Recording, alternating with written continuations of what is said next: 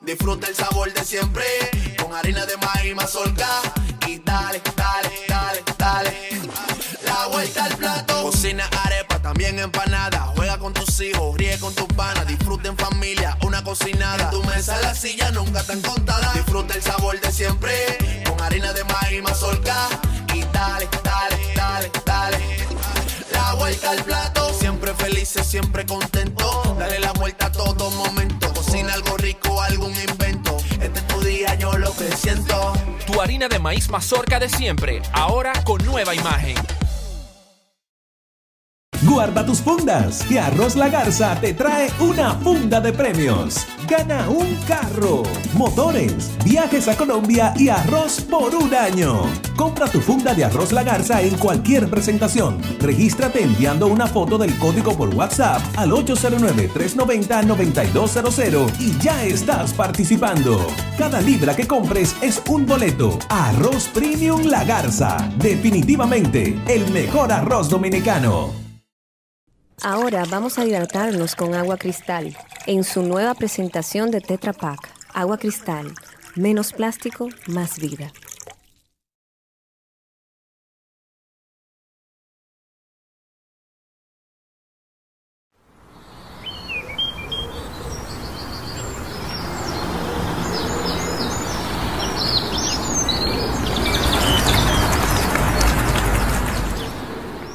Muy buenas noches, esto es Side by High en este nuevo episodio, un podcast de Bao Media Group con el apoyo de Canared.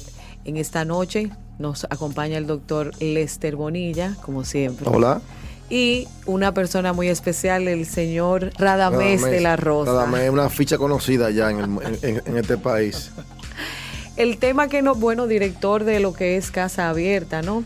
En esta noche eh, queremos hablar con el señor de la Rosa porque hay un tema que es muy especial y es el tratamiento, los tratamientos que actualmente se están aplicando para personas que de uso de drogas fuertes a través de cannabis, ¿no? Y de la usando el cannabis como, terapia para salir de para salir de drogas fuertes. Drogas fuertes, ok. Y también como como medicamento para la ansiedad, para la depresión, que yo creo que son trastornos que sufren muchos adictos, ¿no? Bienvenido, don el señor Don de la Rosa. Don de la Rosa. sí. Muchas gracias, muchas gracias. Para mí es un placer estar con, con ustedes acá. Por muchos años eh, como director de Casa Abierta, como profesional de la psicología y estudioso del tema del uso de sustancias, tanto desde el punto de vista medicinal como desde el punto de vista adulto, uso adulto. Eh, he tenido la, expectativa de que surjan otras voces como la, de ustedes, porque el mundo nuestro es un mundo muy dominado por, los temas religiosos. Así es. El ultraconservador, el, el recurso del miedo ha funcionado mucho en el país.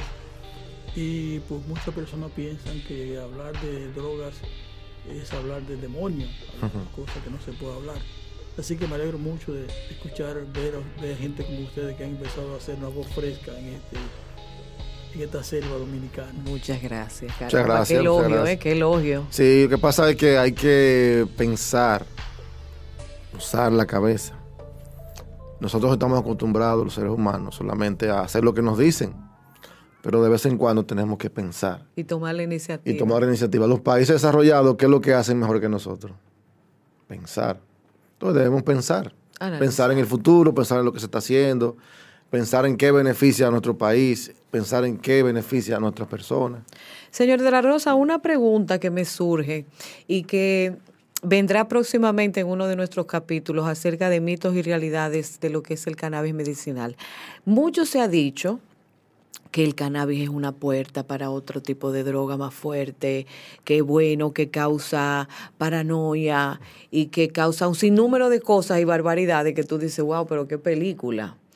Eh, ¿Es cierto eso, que el cannabis puede ser la puerta, el, cannabis de, uso médico, vamos a decir así, eh, es la, puede ser la puerta para otra droga fuerte, entiéndase, heroína o otro tipo de, de sustancias, no, no, muy, muy dañina para, la, para el ser humano. Ese es uno de los mitos que se ha, que se ha propagado históricamente. Eh, se ha hablado siempre de que unas drogas son puertas para ingresar a otras, ¿no? Siempre que hablamos de drogas ilegales, ilegalizadas, ¿no? Porque cuando hablamos del alcohol y hablamos del tabaco, a nadie se le ocurre pensar que puede ser puerta de, para uso de otras. Es un mito, un mito. Ninguna droga conduce a otra. Las personas son las que deciden, consciente o inconscientemente, eh, pasar de una sustancia a otra cuando hablamos del uso adulto, ¿no?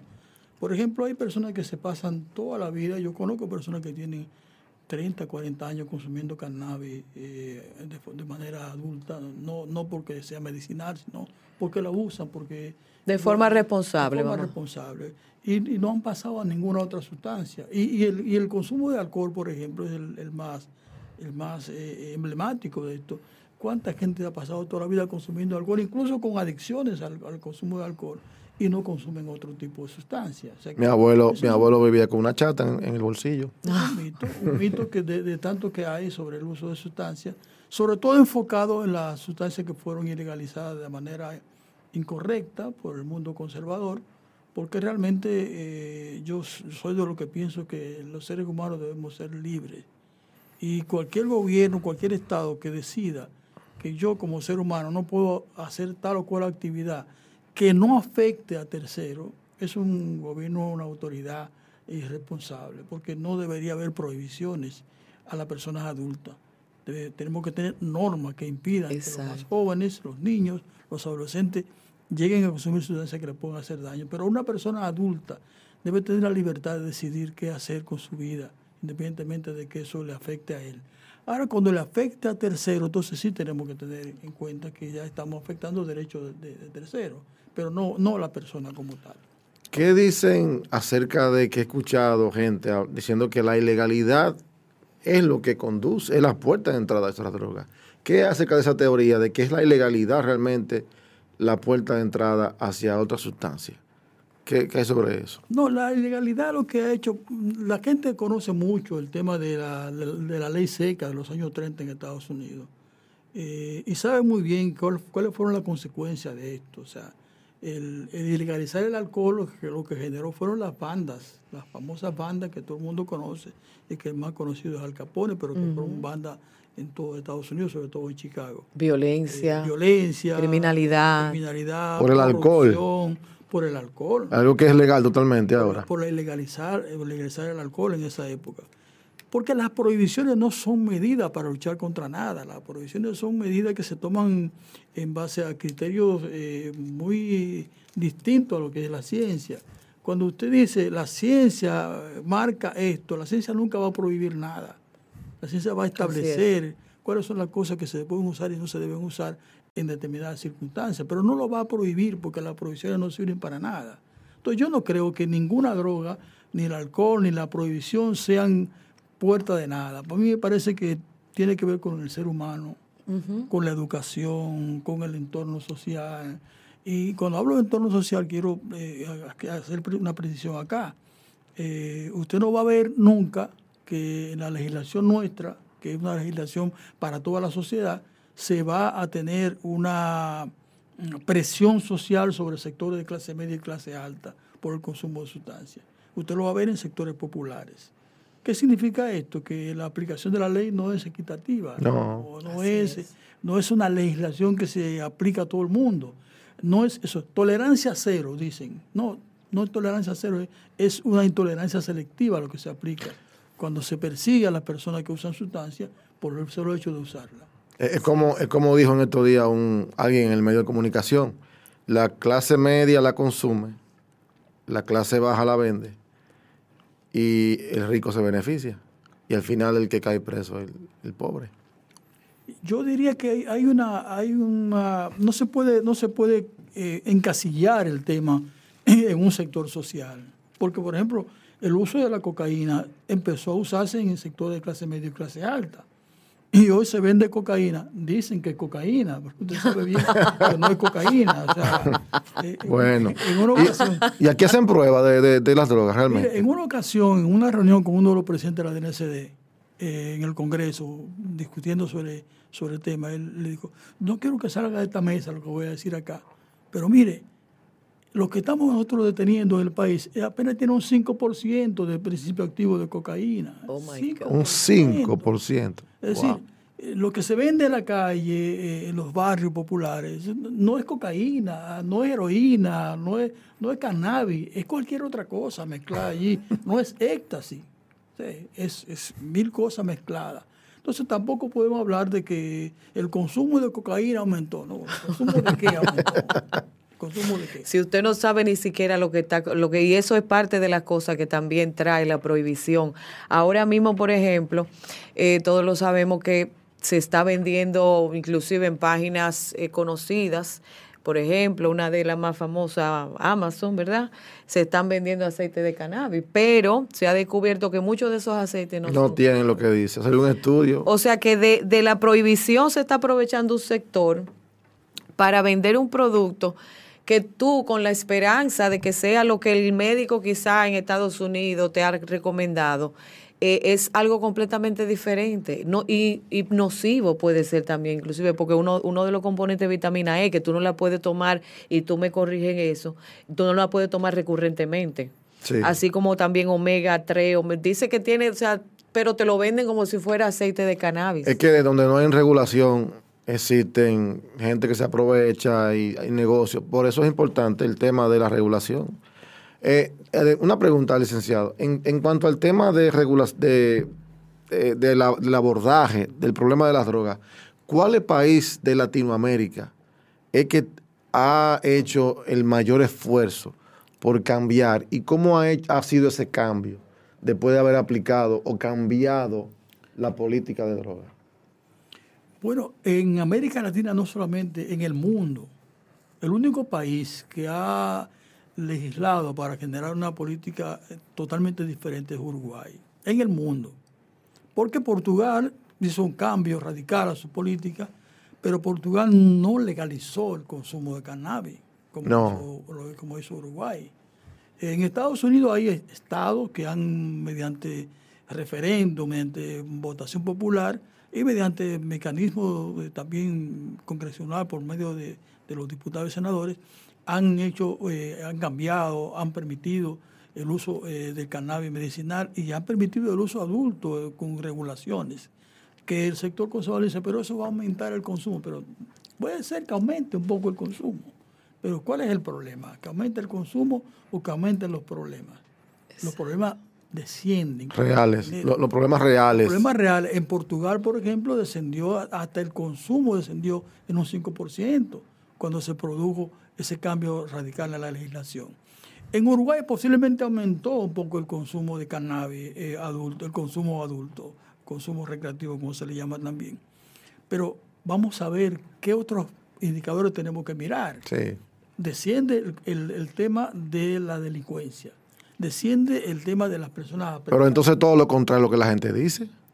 Entonces, o sea, estamos mal ahora mismo porque la gente dice todo lo contrario, que, que, que si legalizamos, entonces se vaya a pique el país.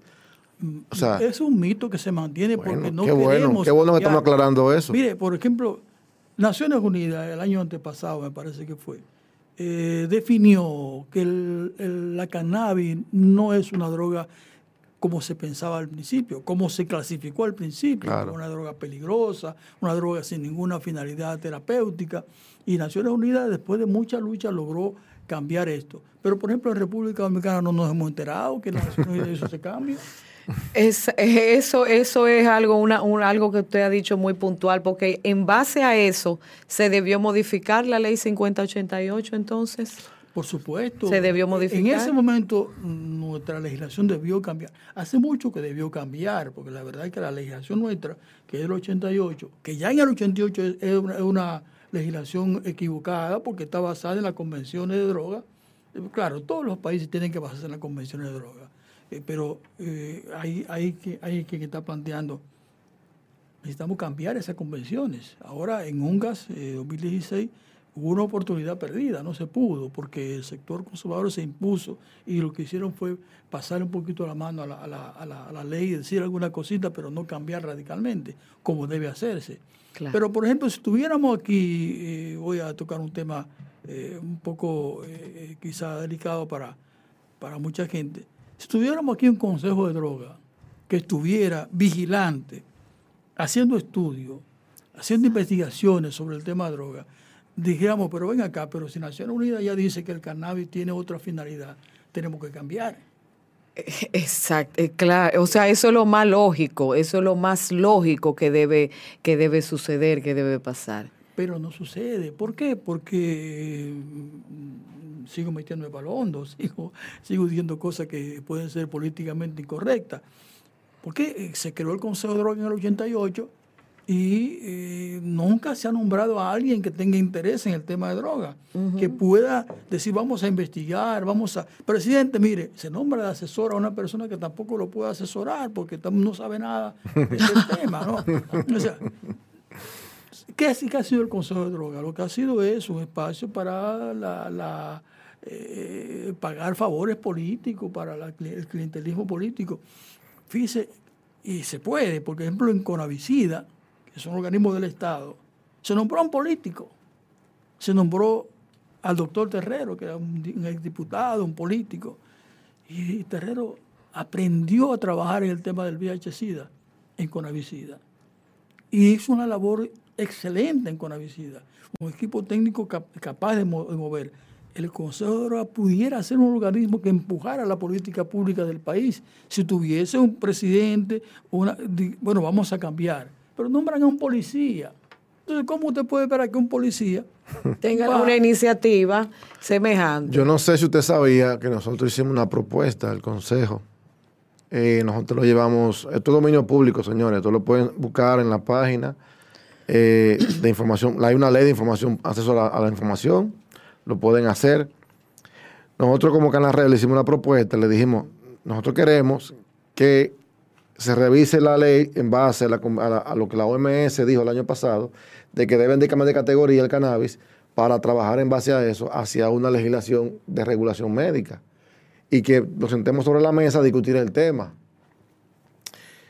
Eh, nosotros hicimos la propuesta, un documento de 50 páginas, hecho por un político, por un politólogo, por un abogado, por un economista y por un servidor que soy médico, un documento bien redactado ¿Y usted cree que ellos lo leyeron? Ellos lo leyeron después que lo de David Ortiz salió al aire. Y como estaban agobiados por el tema, lo desempolvaron y ahí lo leyeron.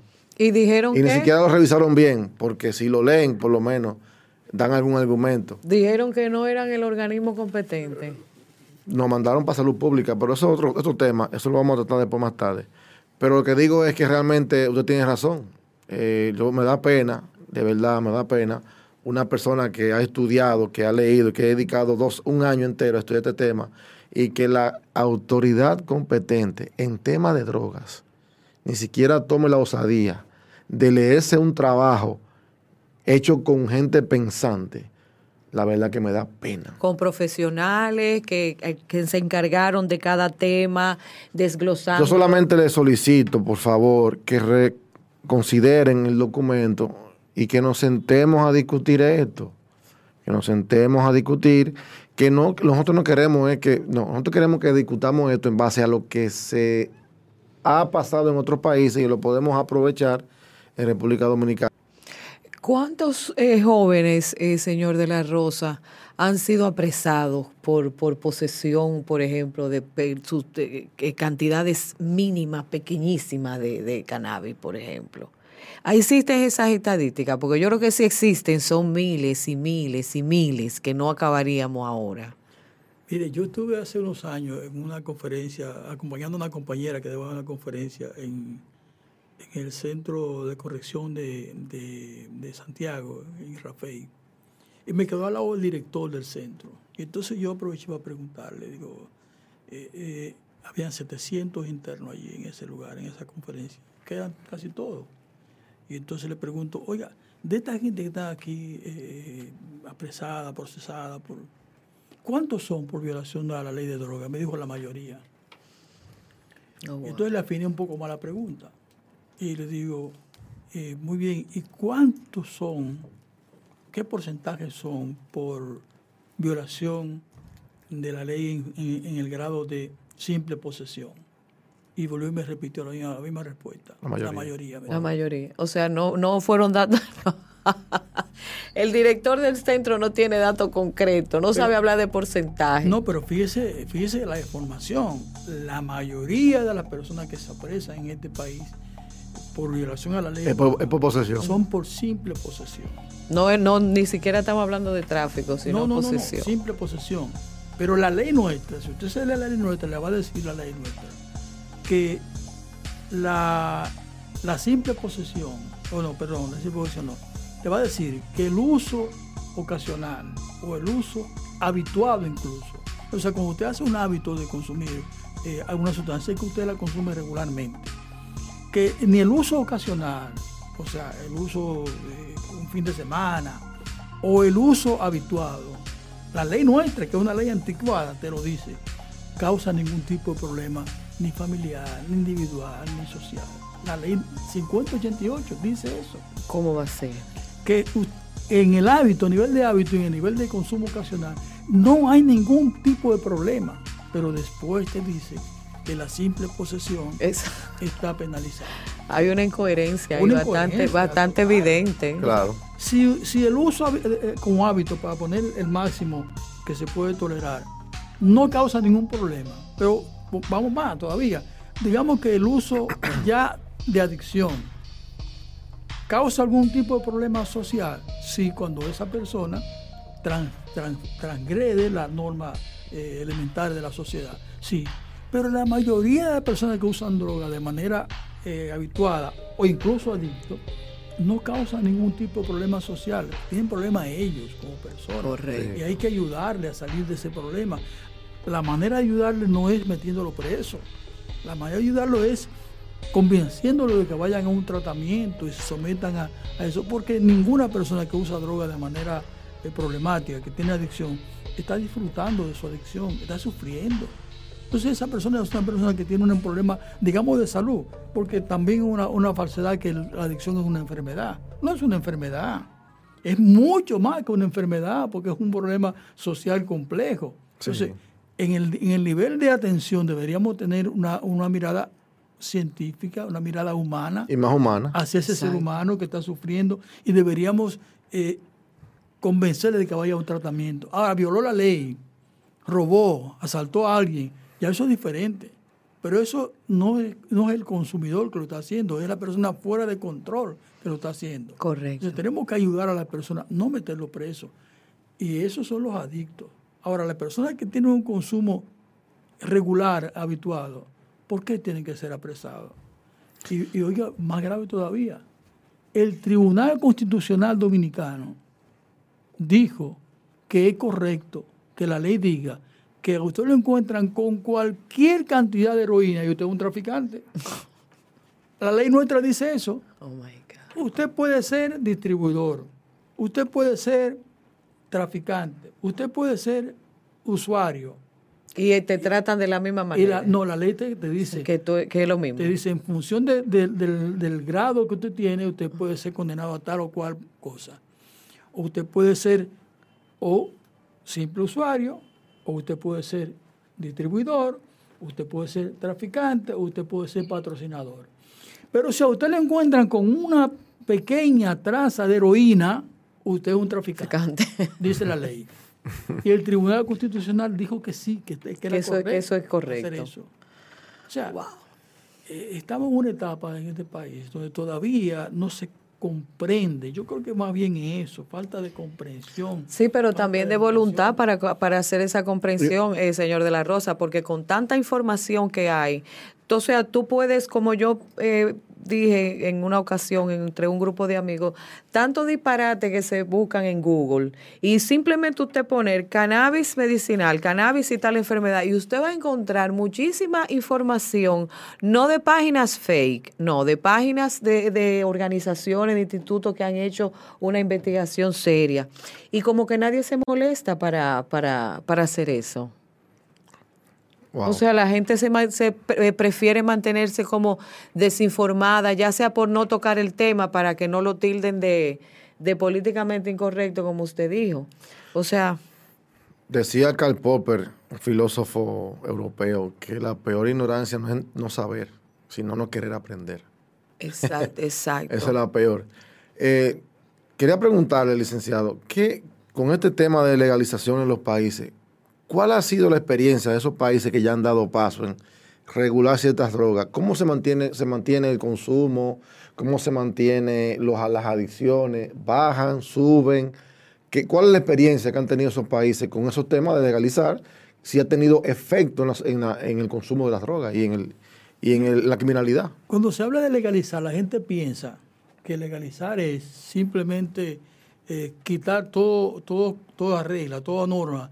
Y dice, no, pero si legalizamos vamos a tener consumo de droga en todas las esquinas, en todas partes. Una falsedad primero, porque las personas no consumen droga o dejan de consumirla porque sean legales o ilegales. Una investigadora norteamericana dijo una buena afirmación muy categórica. ¿Por qué las personas consumen drogas?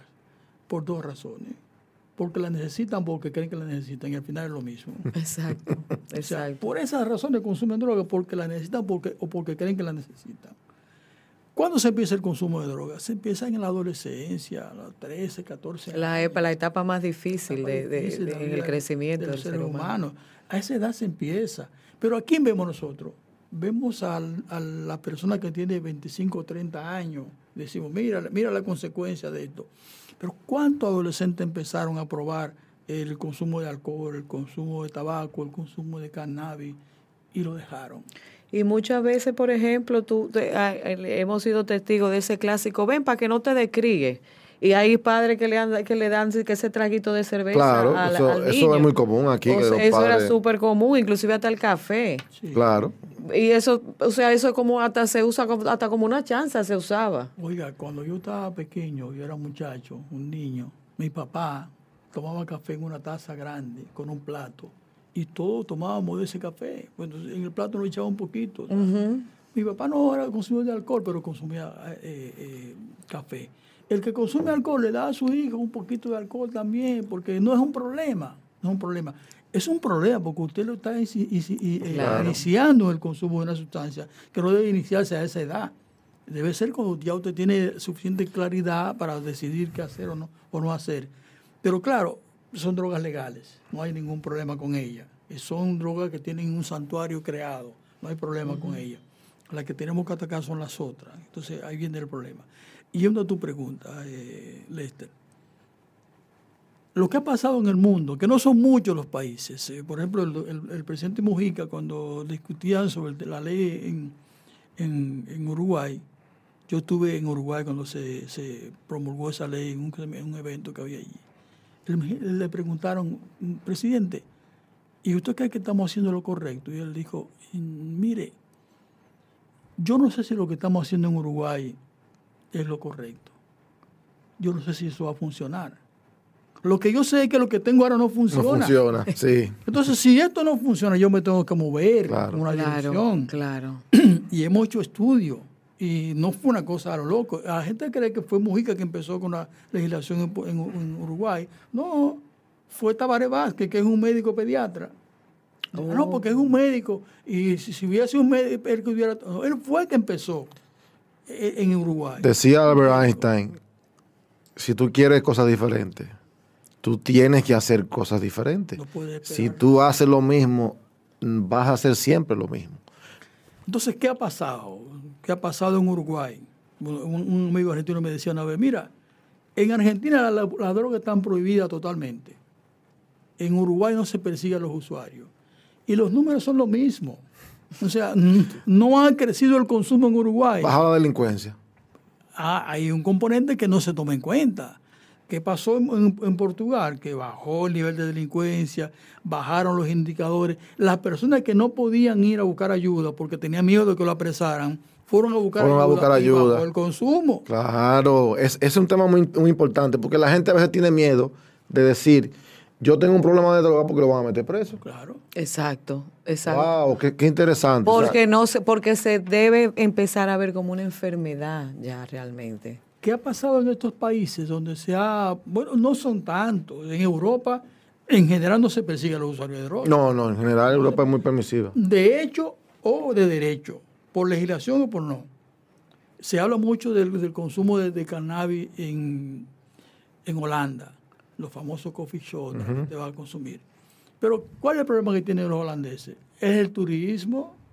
Es que la gente que no puede consumir cannabis libremente en sus países, va a Holanda a consumirlo. tiene un problema de turismo por, para el consumo. No tienen un problema de consumo enorme. no, sino que la gente va a consumir allá. va a consumir allá. Y le crea un problema porque hay gente que no le gusta, por el mucho turista en el medio. Exacto. Ese es el problema que hay, pero no de consumo, como se piensa. Pero deja dinero. Pero que ese es el tema, que yo no entiendo cómo es que la, sociedad capitalista no es capaz de mirar de otra manera este tema. por ejemplo, el tema del cannabis medicinal, que es el tema que a ustedes les interesa debatir y que se debata en el país. Sí. Óigame, en Puerto Rico, que está aquí al lado, ya creció. 10 mil millones de pesos, de dólares. ¿Y, y qué ha pasado? ¿La sociedad puertorriqueña se vino abajo? No. no. Se vino abajo la portuguesa. Se recuperó después de un huracán que acabó con medio país. Y el huracán María fue. Oíme, y Puerto Rico se recuperó. ¿Por qué están yendo los dominicanos para allá en Yola? Pero el problema ahí no es solamente económico. Vamos al tema de, cannabis medicinal. Usted sabe lo que es tener una, una niña, el, doctor Porte ha dado testimonio muchas veces de eso. Una niña que no paraba de convulsionar nunca y que para usted poder recuperarla tuvo que llevársela del país para que la atendieran en Estados Unidos con cannabis medicinal. ¿Y por qué, y qué familia de este país puede mantener a su hijo una ambulancia y llevarlo para Estados Unidos? Así es. Y tenemos el caso de una de otra persona. Yo tengo ya varias pacientes que me han me da pena porque es, triste, son niños sobre todo con hay uno que, tiene síndrome de West. Hay otra que tiene autismo y síndrome de Dravet, que son convulsiones eh, que no responden a medicamentos. Ah, ellos tuvieron la dicha de visitar a través del internet un médico en otro país donde el cannabis sí es legal. Y ellos efectivamente les recomiendan una terapia específica. Ellos no piden opinión y lamentablemente aquí en el país no hay. No. No hay. Ese tipo de cannabis no lo hay aquí en el país. Entonces ellas tienen que, o dos cosas, o irse a Estados Unidos, comprarlo allá, consumirlo allá, o traerlo de manera ilegal y cruzar los dedos de que no lo agarren en aduana. Eh, y, mirando también cómo manejan en otros en otros países, por ejemplo, esa política de droga. Hay uno que no me, no recuerdo el nombre, pero crearon a raíz del de de la, del, de la, en, aquella, en aquel momento la proliferación del SIDA y eso, crearon unos centros para los adictos a heroína, en donde le daban, inclusive jeringuillas, le, le daban, eh, ¿cómo se dice?, asesoría en cuanto a que no debían usar una, una jeringa de, de otra persona. O sea, crearon un ambiente. Control de daños. Control, exacto, control de daños para mitigar esa situación que había en ese momento con el SIDA y la proliferación tan grande de, de personas usuarios a heroína. Fíjese qué diferente, qué óptica tan diferente se usa en otros países y que aquí se, que se continúa persiguiendo en vez de atender en vez de, de, poner esa persona, ¿verdad?, en un centro donde pueda, donde pueda recibir ayuda, aquí se persigue de una forma como si fuera un criminal. Así es. Hay varios países de Europa que han, esas son las políticas de reducción de riesgos y daños que se están aplicando ya en muchos países, en, España se están aplicando ya. Eh, hay heroinómanos que se han pasado toda la vida entrando y saliendo de tratamiento y no han logrado recuperarse. Entonces, en Suiza específicamente, ese programa está funcionando, donde a la persona incluso le están suministrando la, la heroína. Claro van a un sitio. De mejor calidad. Los, famosos, la prensa enseguida lo bautizó con el nombre de narcosala. Van, a esa oh sala, a esa sala oh especializada, donde hay una enfermera especializada que atiende a esa persona que llega allí, le, le, le da un cubículo limpio, aseado, con una música ambiental, y le permite inyectarse la heroína de manera eh, saludable, vamos a decir, porque eh, aquí no, no, vemos porque no, no tenemos tanto, tanto eh, hay mucho, están creciendo los aeronautas acá. Aprendido a, consumir en otros países, pero llegado acá deportado con el, consumo ya. Ver a un aeronómano debajo de un puente tratando de encontrar una vena donde inyectarse la heroína en la pierna, en el brazo, tienen todo, todo ulcerado por, porque no. Porque esa persona Son seres humanos que están sufriendo, vamos a atenderle. Y hay, ese mecanismo de reducción de riesgos y daños donde la persona puede inyectarse la heroína. En España, y España no es lo más avanzado, pero se va a Holanda, a Suecia, a, Suiza, y te va a encontrar programas de reducción de riesgos y daños muy significativos. Pero usted tiene una, un grupo de ONG que están en una discoteca parado al frente, con una furgoneta, y con un pequeño laboratorio. Y le dicen a los muchachos, tráeme lo que te van a para analizártelo aquí para decirte si eso es éxtasis o no es. Ojalá que tú no debas tomar ninguna cosa, pero porque tú sepas lo que estás tomando. Exacto, exacto. Eso está pasando en esta sociedad, donde ya la política de reducción de riesgos y daños se empiezan a hacer oficiales. Antes eran las ONG que estaban en esto. aquí hay entidades que trabajan en alcance comunitario, donde van a, los, a las comunidades y encuentran esos fenómenos que están en la calle comiendo basura y lo ayudan le dan un kit saludable para que lo usen y lo convencen de Y algunos van a tratamiento y duran años ahí dentro, se recuperan algunos, otros no, porque es complejo el tema. Pero mientras no tengamos esa mirada humana, esa mirada centrada en el ser humano, no en las drogas, mientras sigamos mirando las drogas, no vamos a avanzar. Así es. Tenemos que mirar al ser humano y la consecuencia que tiene el no atenderle.